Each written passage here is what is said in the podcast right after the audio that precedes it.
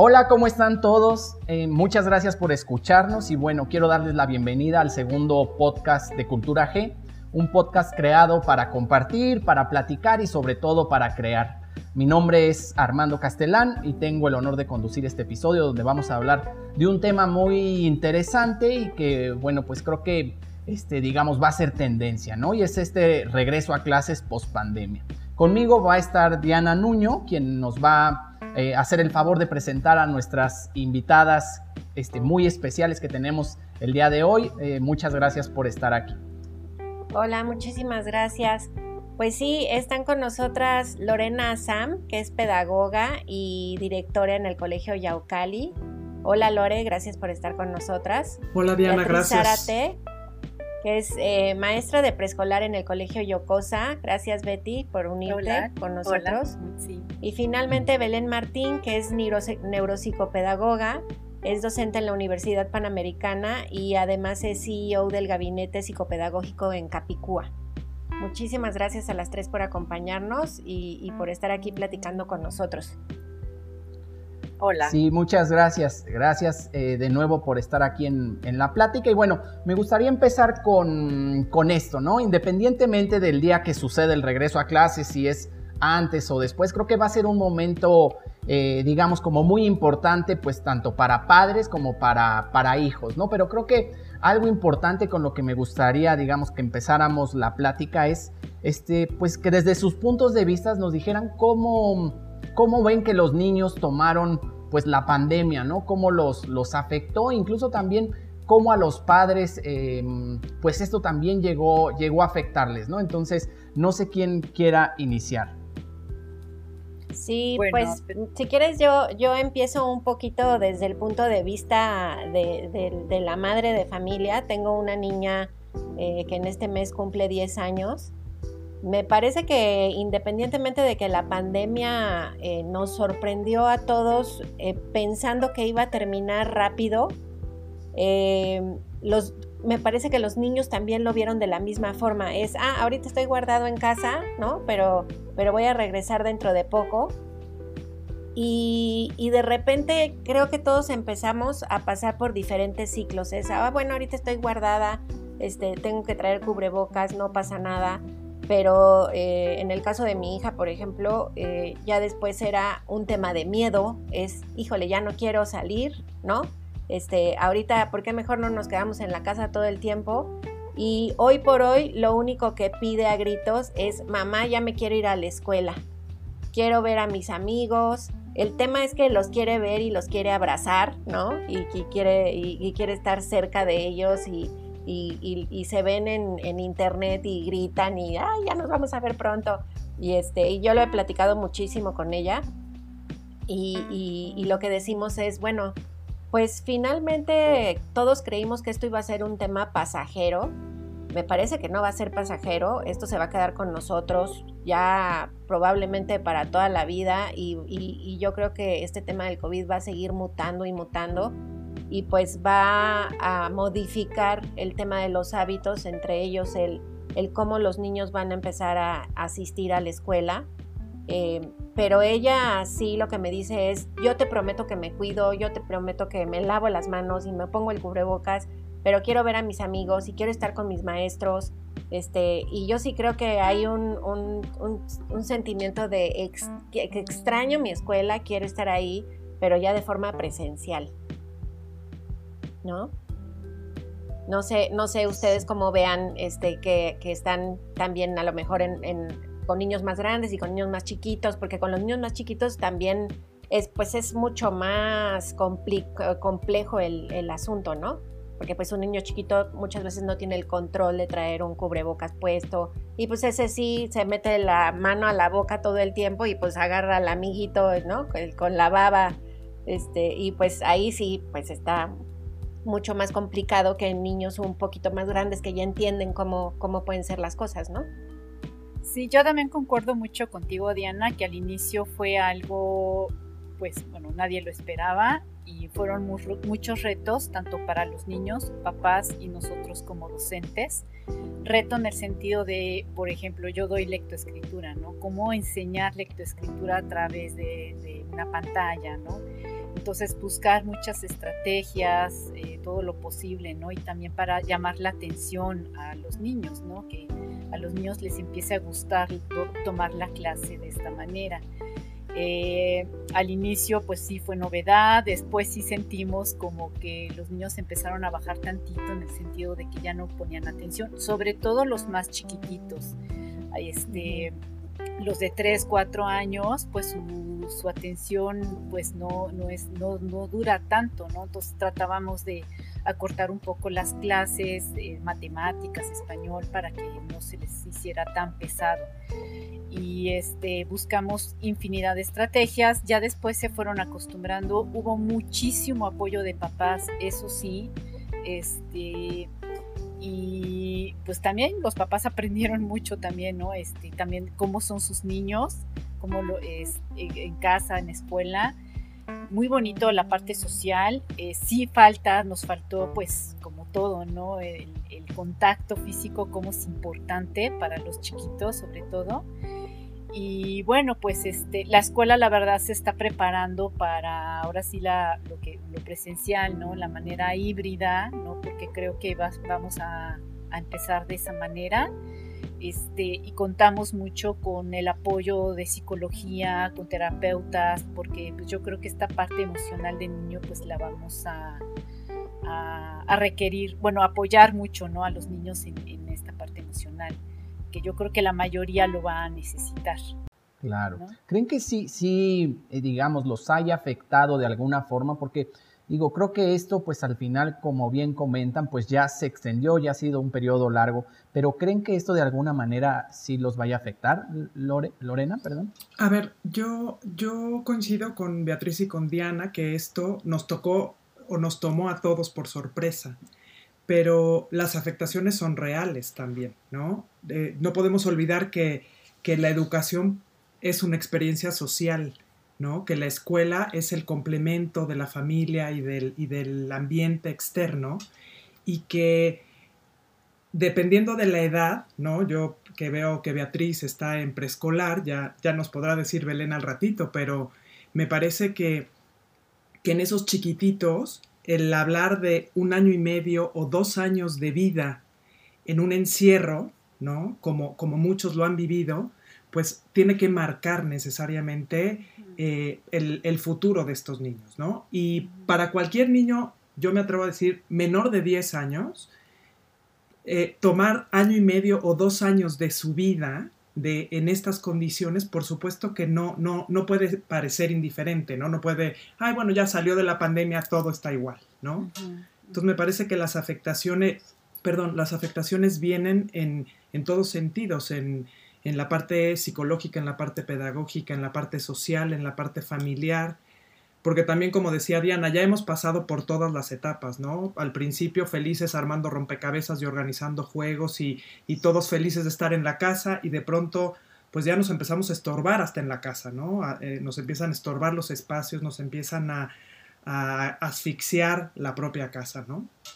Claro. Sí, Belén, sí, querías comentar justo, ¿no? Lo que decía Lorena y lo que decía Beatriz y, y, Diana, la parte, la parte social de los niños, pero a mí también los que me han em, referido muchísimas dificultades son los, los adultos, ¿no?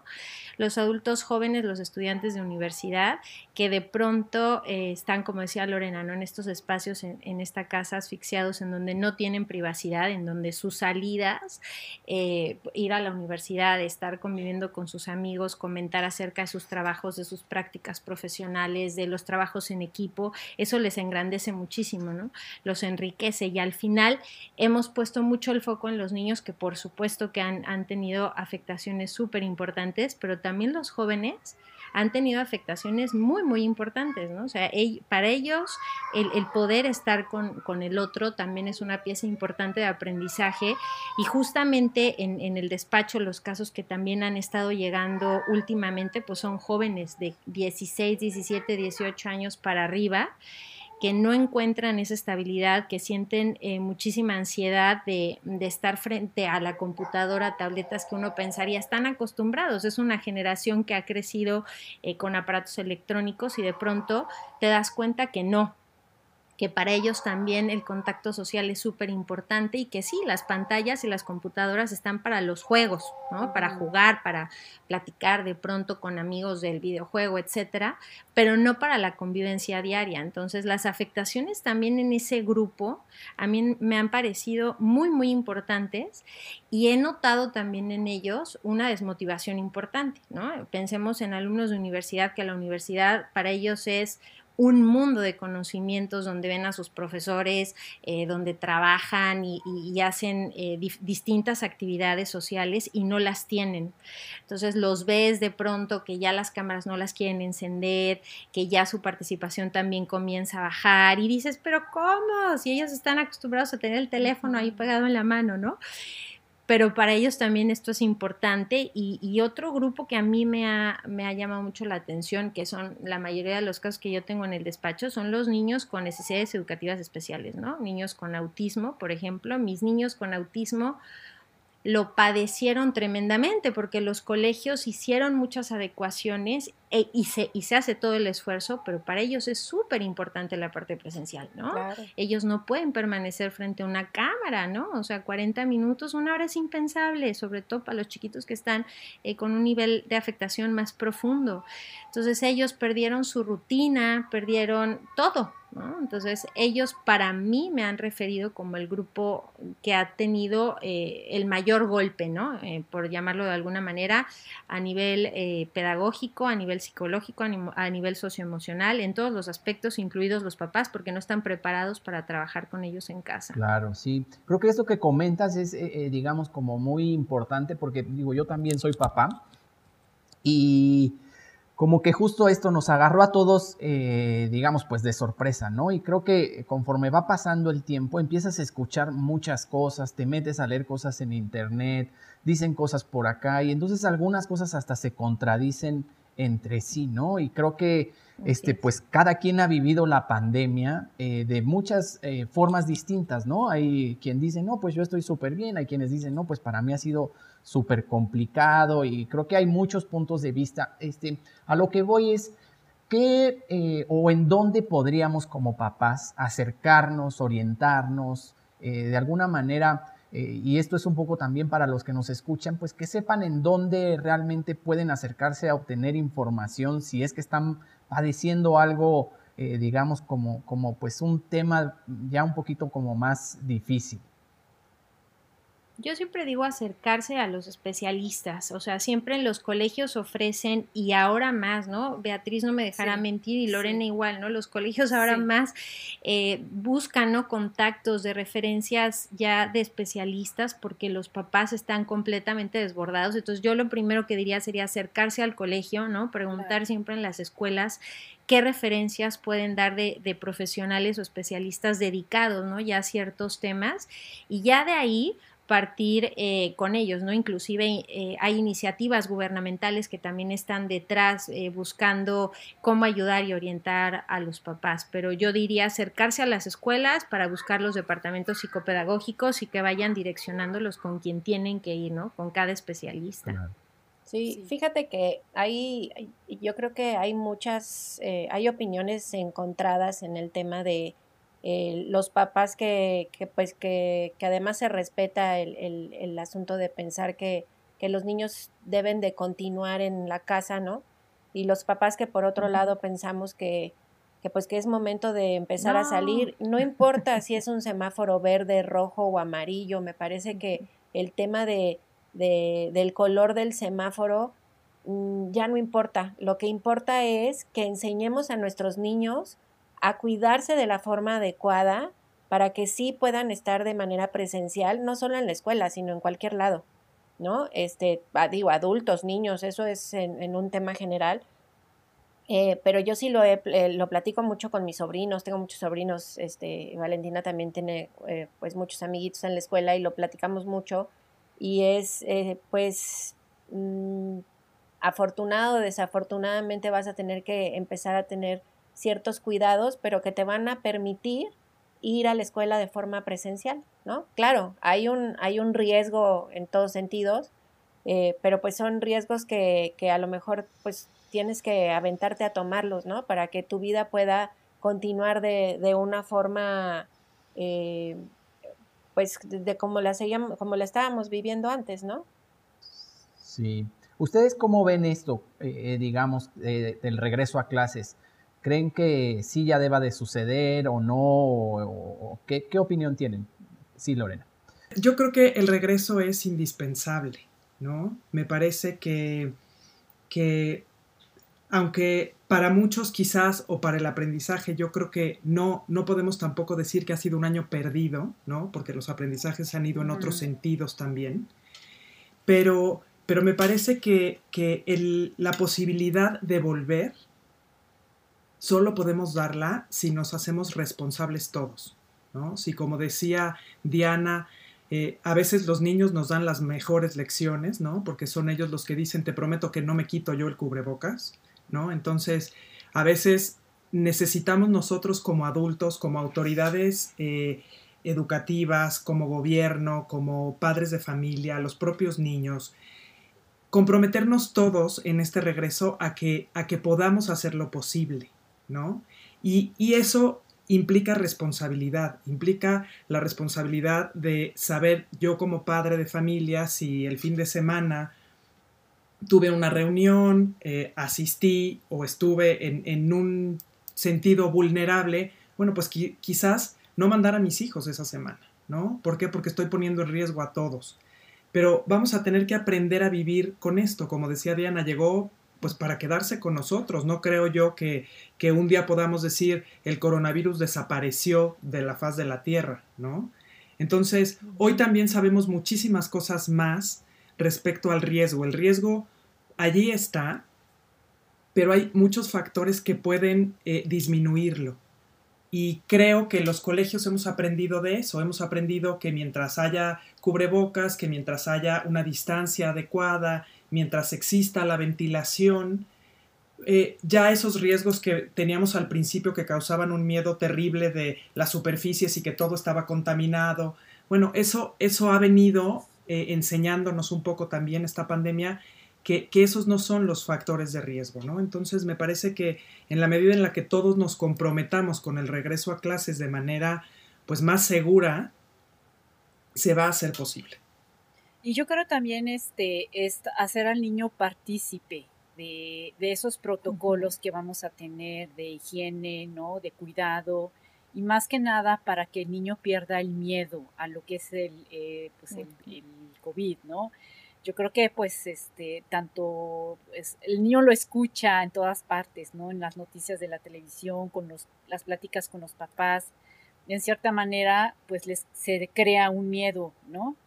Entonces yo creo que la escuela eh, podría apoyar en esto a que el niño se sienta partícipe a, pues a combatir o a, vivir con ese, pues con lo que estamos viviendo ahorita, pero que no lo vea pues con miedo, ¿no? O sea, que lo vea ya como, pues yo también soy responsable, ¿no? Este, mis papás también, yo también, ¿no? Entonces, cuidando, cuidándose entre ellos mismos, ¿no? De ver quién, eh, no sé, por ejemplo, a lo mejor pues, un ejemplo eh, que escuché en algún momento que eh, usar la careta eh, cada día de la semana un color distinto, ¿no? Entonces, que los niños, elegir a un niño que diga, bueno, el lunes te toca a ti que todos lleven la careta roja, ¿no? Los otros la careta azul, no sé, que, que se estén, hay que ponerles gel, hay que, ¿no? O sea, como que también hacerlos partícipes. O sea, claro, yo creo que porque es importante.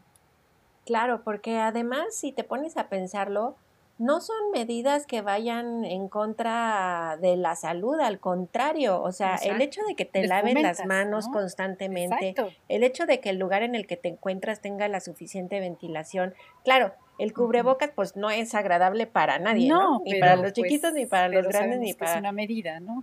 Claro, pero bueno, al final del día pues previene muchísimas cosas.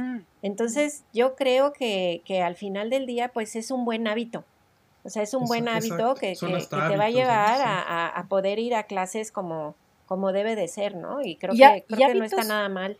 Claro, y hábitos que también veíamos que no tenían, el lavarse las manos después de ir al baño antes de comer, muchos no lo tenían, ¿no? Entonces ya también van a ser como esas costumbres es, eh, diferentes, nuevas para ellos, pero pues de higiene, ¿no?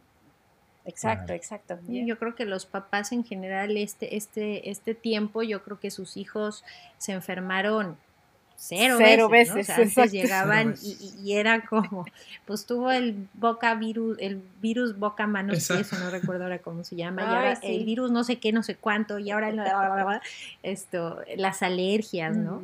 Y ahora yo hasta incluso con mi esposo, cero alergias, mis hijos cero enfermos, los niños del despacho cero enfermos, ¿no? Sí, Mejor alimentación. Entonces sí, son medidas buenas. Mejor alimentación. todo implica, Oye, oye, Belén, eh, y una pregunta, ¿hay alguna manera de, mm, preparar a los niños?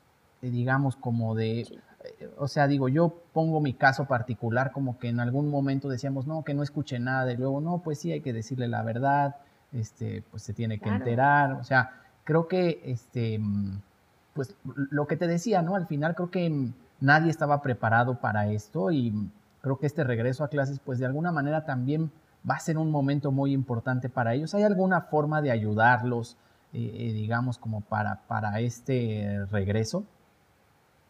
Yo siempre digo que a, los niños hay que hablarles con la verdad, eh, hay que presentarles la realidad que se está viviendo, obviamente en, en el contexto adecuado para un niño.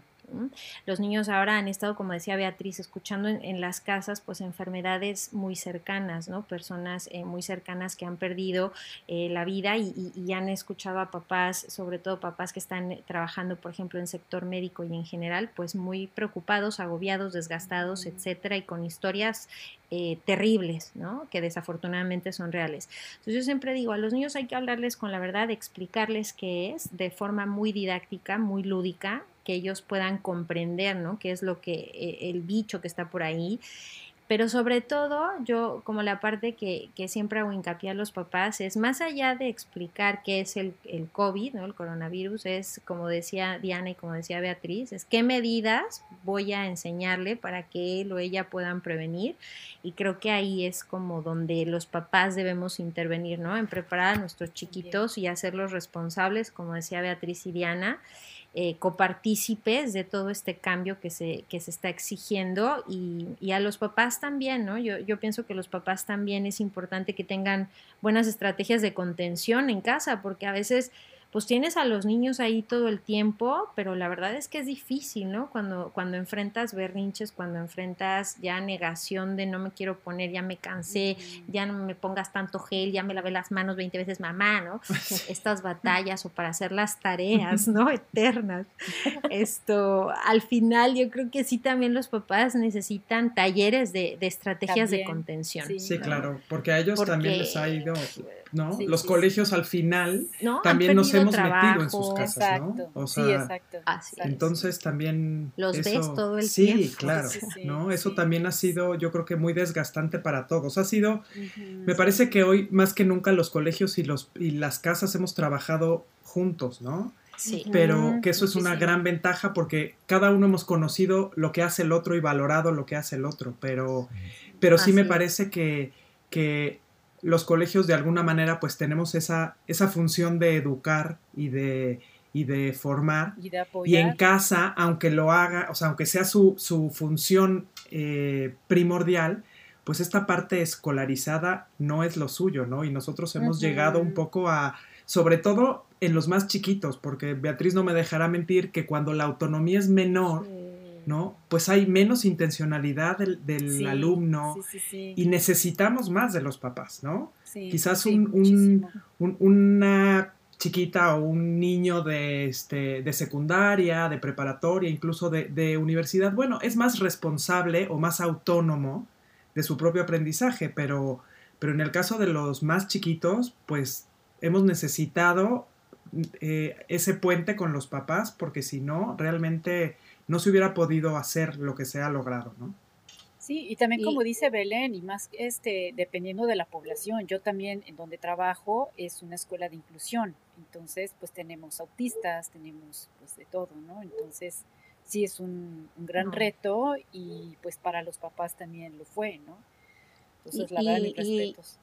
Y también es un tema de, de, de nivel socioeconómico. Era, era, lo que yo platicaba alguna vez con, con unas amigas es, pues no es lo mismo tener eh, un hijo ¿no? En una escuela eh, particular, en donde a lo mejor tú de alguna forma puedes estar interactuando constantemente en las necesidades que hay respecto a la escuela, a que a lo mejor haya una computadora para, y son tres hijos, ¿no?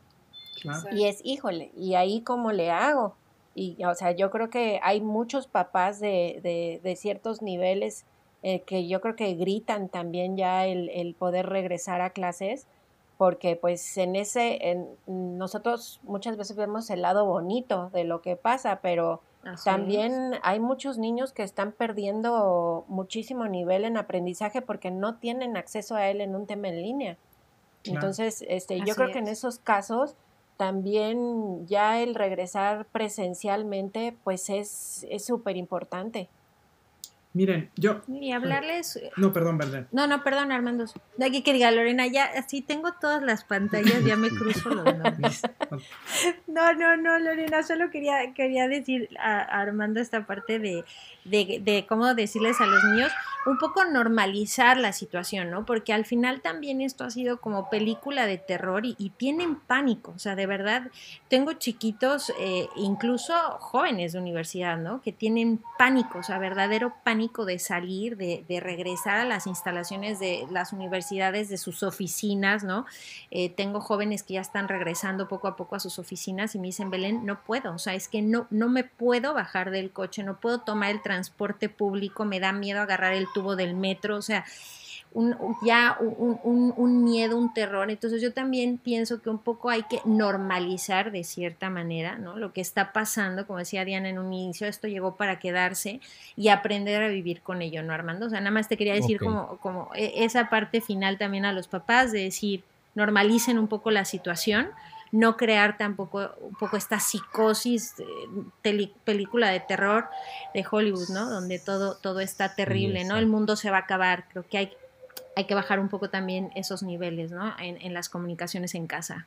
Perdón, Lorena, perdón, ya. Yo, quería retomar un poco lo que decía Diana, ¿no? De esta situación, eh, de esta situación eh, socioeconómica, ¿no? Yo, yo la verdad es que sí considero que esa parte de, del programa de educación en casa que se hace por televisión ha sido un buen esfuerzo, ¿no? Pero no responde a otra cosa más que a la realidad de un país, ¿no? Un país en donde eh, menos del 40% tiene acceso a una computadora y como bien decía Diana, pues quizás tenías una computadora en la casa, ¿no? Pero si tienes tres hijos, de pronto eh, hay que dotar a cada uno con un equipo, ¿no? Entonces, yo creo que en ese sentido, y de igual manera lo que decía hace rato Belén, estos nativos digitales, que eran nativos digitales para los juegos y para las redes sociales, no para, no para la tecnología educativa.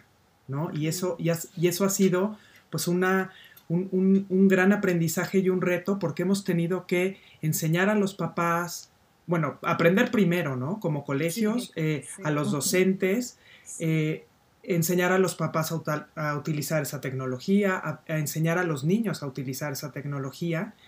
Y a mí a veces cuando me dicen, bueno, pero es que México fue el único país que no abrió, sí, yo entiendo que es eh, de verdad una tragedia, ¿no? Que, que, que, el no haber abierto es realmente, pues se podría decir que es lamentable, pero también hay que conocer nuestra propia, nuestra propia realidad, ¿no? Hay, hay que saber que en México, sí, digo yo les quiero compartir un poquito algunos números, pero en México somos 37 millones de estudiantes ¿no? O sea, eh, es, un número gigantesco.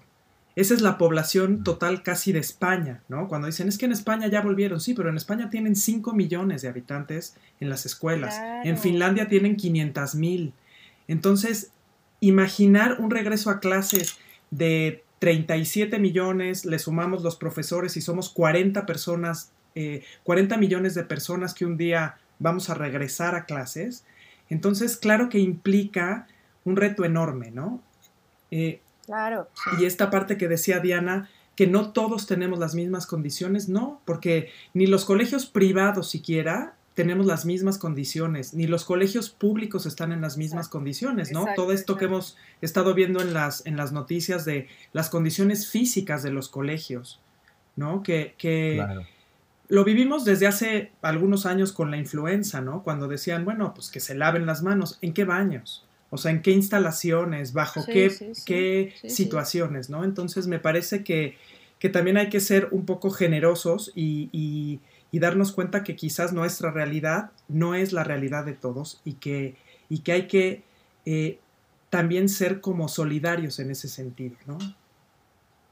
Claro, y además también hay un punto, antes de entrar al podcast lo platicábamos, eh, en el caso, por ejemplo, ya de los más grandes que están en, carreras universitarias, hay carreras universitarias que sí requieren estar de forma presencial. Sí, totalmente. Este, lo, platicábamos hace rato, eh, eh, uno de mis sobrinos acaba de empezar la carrera de medicina y ahorita porque acaba de empezar, pues mucho va a ser teoría, pero va a llegar un momento en el que va a tener que estar ahí sí o sí porque pues no sé, no puedes abrir una rana en tu casa, ¿no? O, este, o, este, o hay, hay muchas, muchas carreras que, que, sí necesitan de, pues, de estar ahí, de estar interactuando, de, de estar comentando. Este, en el caso de, de mi hija, empezaron a hacer eh, aulas, aulas en equipo virtuales para hacer cierto tipo de actividades, ¿no? Entonces mandaban a los niños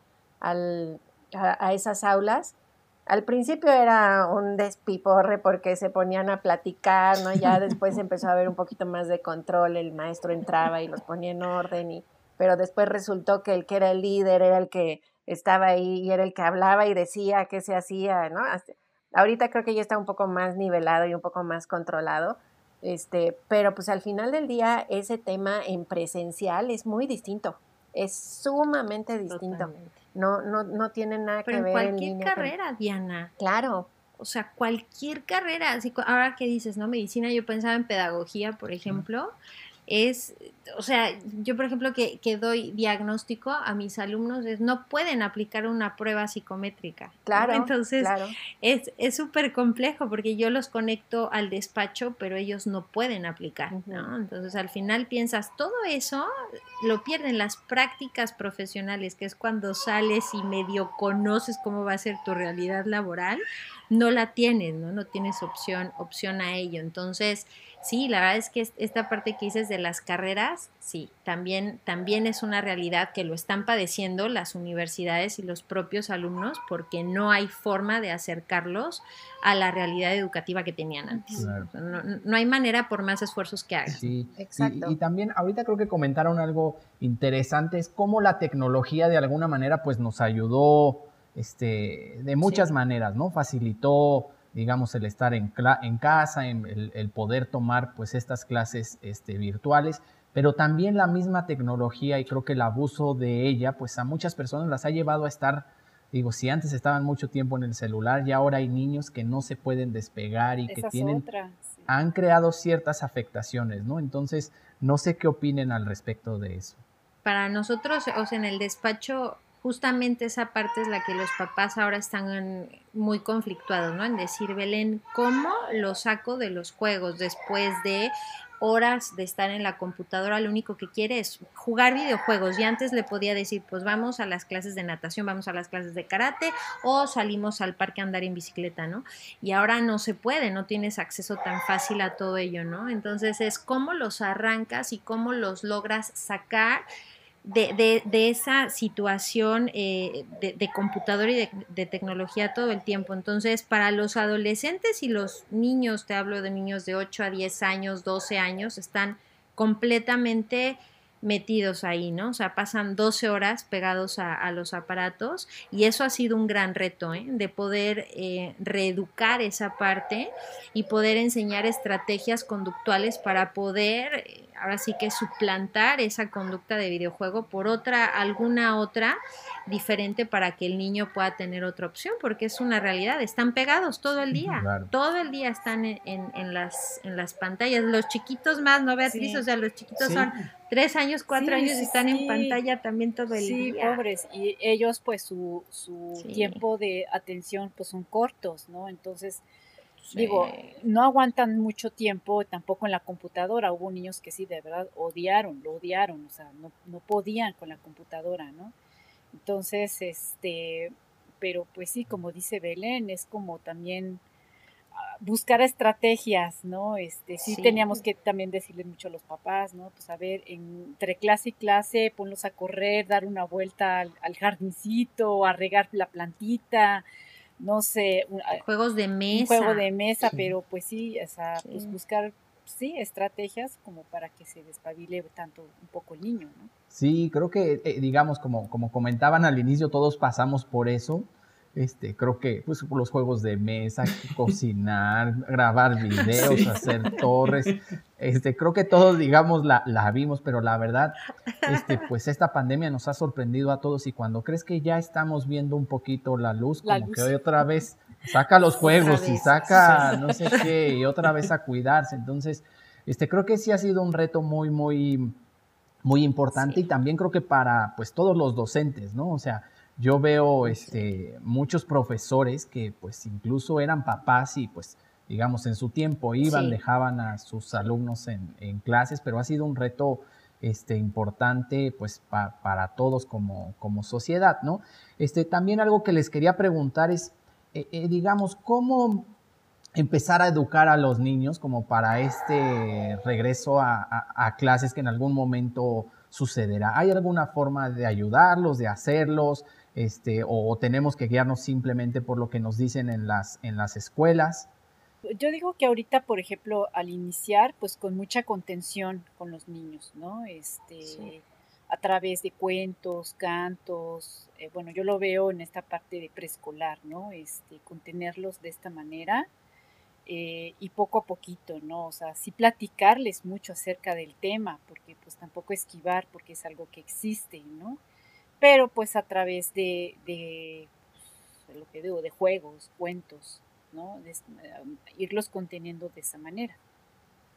yo, yo creo que, sí, yo, yo creo que eh, es importante como devolver a los niños, ¿no? O a los alumnos como, como al centro, ¿no? Eh, sé, sé, que a veces lo decimos mucho, pero, pero sí necesitamos hacerlo, ¿no? Llevamos año y medio preocupados a veces por lo que va a decir los papás, por, por cómo están los profesores, por qué vamos a hacer con el aprendizaje, pero yo creo que lo primero que tenemos que saber es cómo están ellos, ¿no? Cómo están anímicamente, cómo están eh, socialmente, porque, porque también yo, por ejemplo, me pongo a pensar en, en, en esos chiquitos que no han ido al colegio en año y medio, no conocen ni el colegio.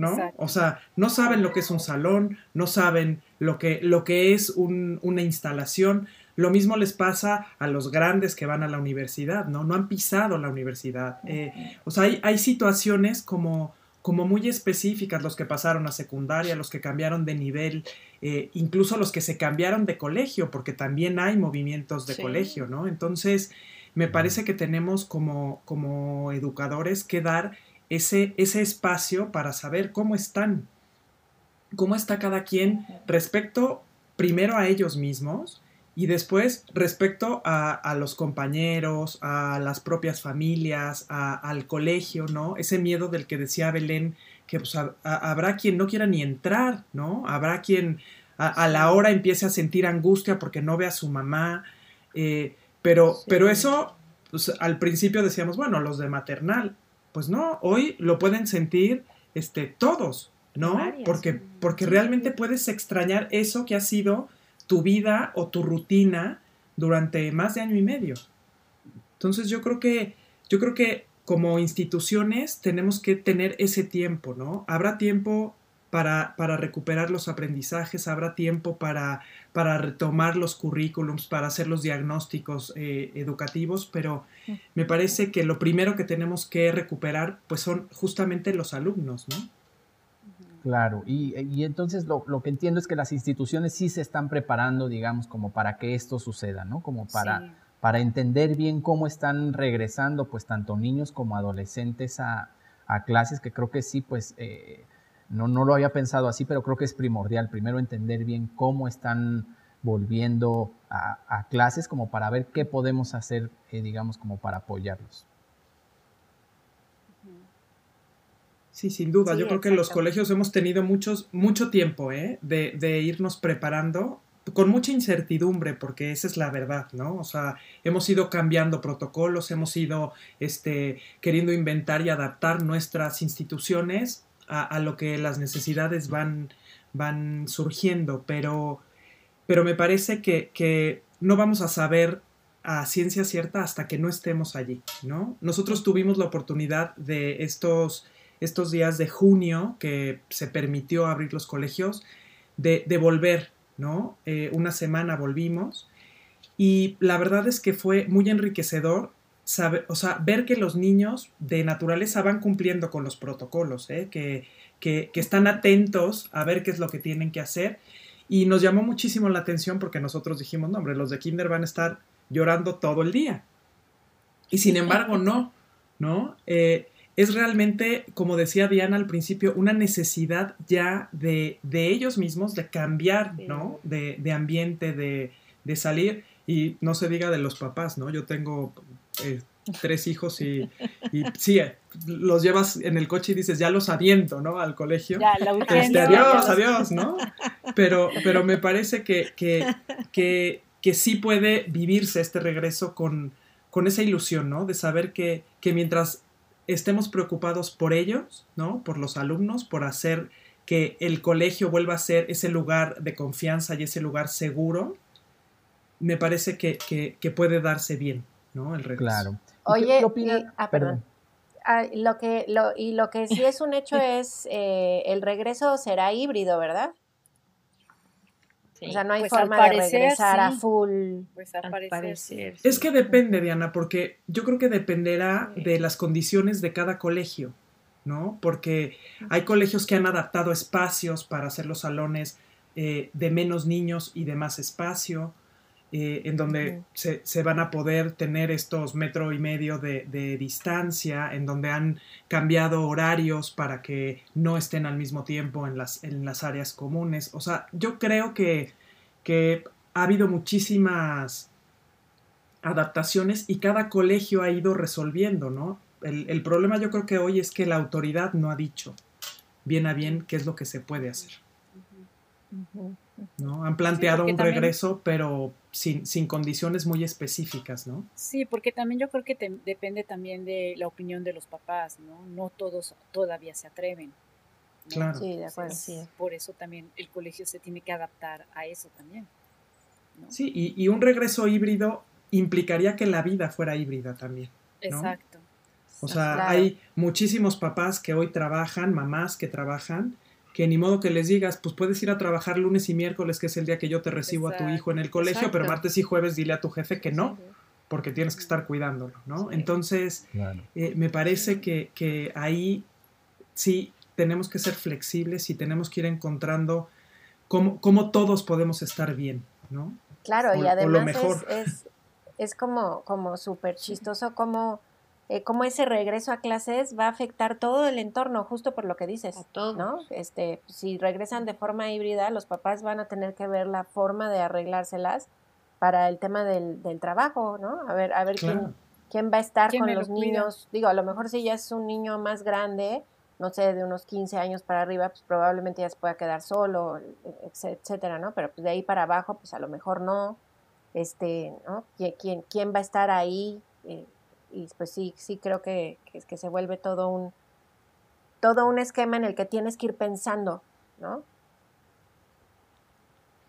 Y lo han hecho, ¿no? O sea, las familias han estado como buscando eh, formas de poderse acoplar y al final también yo creo que es, como decía Lorena, ¿no? Centrarnos en los niños, en los adolescentes, en, en el estudiante en general, pero además en la familia, en decir qué sí nos funcionó como familia y qué no. O sea, porque también es válido decir, pues yo como mamá no puedo, o sea, no, no puedo con la situación escolar, no soy buena para enseñar a mi hijo, no soy buena para transmitir ciertos aprendizajes, ¿no? O ciertos conocimientos, tal, o como papá, ¿no? Bueno, pues a lo mejor yo sí puedo, yo, yo sí tengo a lo mejor más paciencia, como que también siento que las familias se encontraron, también se, se reencontraron, yo creo. Eh, con sus hijos en situación de alumnos y también comprendieron ¿no? a quién tienen en casa y cómo van aprendiendo. Entonces, para mí las familias también creo que tienen que hacer ahora un stop, un alto y decir qué sí nos funcionó como familia, qué no nos funcionó y aceptar ayuda, ¿no? O sea, creo que y pedir ayuda. creo que también las familias tienen que aprender a decir no se puede, O sea, no podemos ser todólogos, no puedo ser mamá, ser mamá, trabajar, esposa, maestra, igual los papás, ¿no? Papá, proveedor, eh, profesor, o sea, o búsqueda de trabajo porque me quedé sin trabajo, que es una realidad que, ha pasado eh, muchísimo, ¿no? En esta situación, papás que se han quedado sin trabajo, mamá que se han quedado sin trabajo, entonces, eh, que han perdido a lo mejor pues muchas ayudas que tenían, entonces también es, es, un, es un momento de poder decir, ok, cómo está mi hijo, pero también cómo estoy yo como mamá, como papá, estoy listo, emocionalmente estoy listo para enfrentar otro ciclo así, bajo estas condiciones, y qué ayudas puedo pedir, ¿no? En general. Claro. Sí, creo que, eh, digamos, pues lo que hemos vivido todos ha sido un reto este, muy, muy grande, ¿no? Creo que eh, a nivel personal, a nivel pareja, a nivel laboral, a nivel, este, pues familiar, incluso este, con, con, las amistades, ¿no? Creo que también ha sido un reto, este, pues, pues para todos, ¿no? Cumpleaños, por ejemplo, ese tipo de cosas que pues nos han afectado, pero también creo que hay muchos aprendizajes que hemos este, tenido, ¿no? O sea, como que esta pandemia también nos ha ayudado a, a vernos de distinta forma, a conocernos más, acercarnos más este, a, nuestra, a nuestra familia, a nuestra pareja, a nuestros hijos. Creo que hay eh, eh, digamos, como también muchos, muchos aprendizajes y creo que pues cada quien sacará ciertas conclusiones de esto, ¿no? Este, ustedes ven, em, o más bien, ¿cuál es el reto más importante que ustedes ven ahora en este regreso a clases, ¿no? Este, ¿Qué es, digamos, lo, lo, más complicado a lo que nos podemos enfrentar? Y me gustaría que pues también cerráramos con algún tipo de consejo, ¿no? No, bueno, yo, este, pues otra vez como el de volvernos a adaptar, el de adaptarnos a, pues otra vez el cambio ahora al, colegio, a lo mejor, no sé, estamos viendo que si volvemos híbrido o no, esa es otra, ¿no? Este, el cambio de, hábitos, este, y, y, pues el ver cómo vamos a recibir a los niños, ¿no? Como dice Lori cómo los vamos a recibir. Entonces ese va a ser nuestro reto, apoyarlos en ese sentido. No, para mí el, reto, y, siempre lo digo, ¿no? Es la verdadera inclusión, o sea, de verdad no olvidar a los grupos de aprendizaje vulnerables, ¿no? Para mí, eh, todos aquellos niños eh, con dificultades de aprendizaje, todos aquellos niños con necesidades educativas especiales, son muy importantes y para mí el reto es hacer las adaptaciones también para ellos de, forma adecuada y acertada bajo la, situación que cada uno tiene para que ellos no pierdan esas rutinas y puedan seguir siendo em, adaptados ¿no? de la mejor manera dentro, dentro de esta sociedad y no solamente los niños, ¿eh? porque se perdieron también los, los adolescentes con estas dificultades, también se perdieron y son grupos que cuando salgan, ¿no? que ya sean eh, adultos jóvenes, lo van a tener todavía más complicado, ¿no? la realidad que les va a tocar. Entonces, para mí el reto como instituciones educativas sería poder hacer una verdadera inclusión eh, contemplando también estos grupos de aprendizaje vulnerable. Y el consejo para mí un poco es, es lo que les decía antes, ¿no? es el decir, ok, como familia, acercarse y pedir ayuda a, las personas eh, especializadas y saber en qué momento, ¿no? ¿no? esperar a que ya la olla de presión explote, sino detectar antes y decir, en este momento necesitamos ayuda eh, y acercarse con quienes, con quienes lo pueden, pueden solucionar, ¿no? Claro. Yo, yo, eh, yo creo que yo como aprendizaje me quedaría con que hoy hemos aprendido que las aulas no son el único espacio ¿no? de aprendizaje pero que también es una realidad que, todo es posible si hay salud. Si no hay salud, eh, nada se puede, ¿no?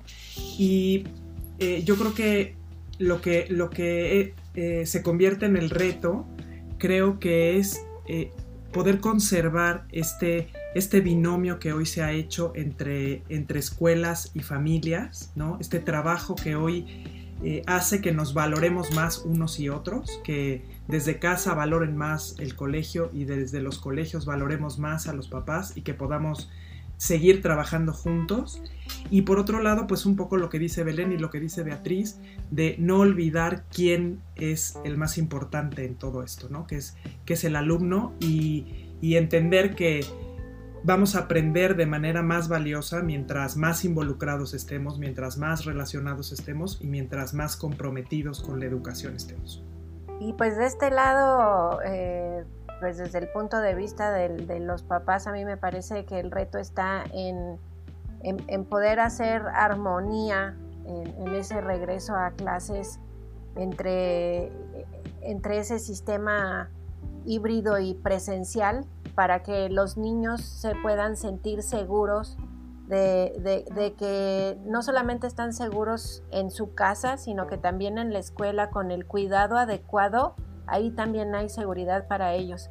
Y yo creo que un poco el consejo es animarnos un poco a, tener eh, eh, pues esa seguridad de que el niño va a saber hacer las cosas y, que, pueda aventarse a, realizarlo sin miedo.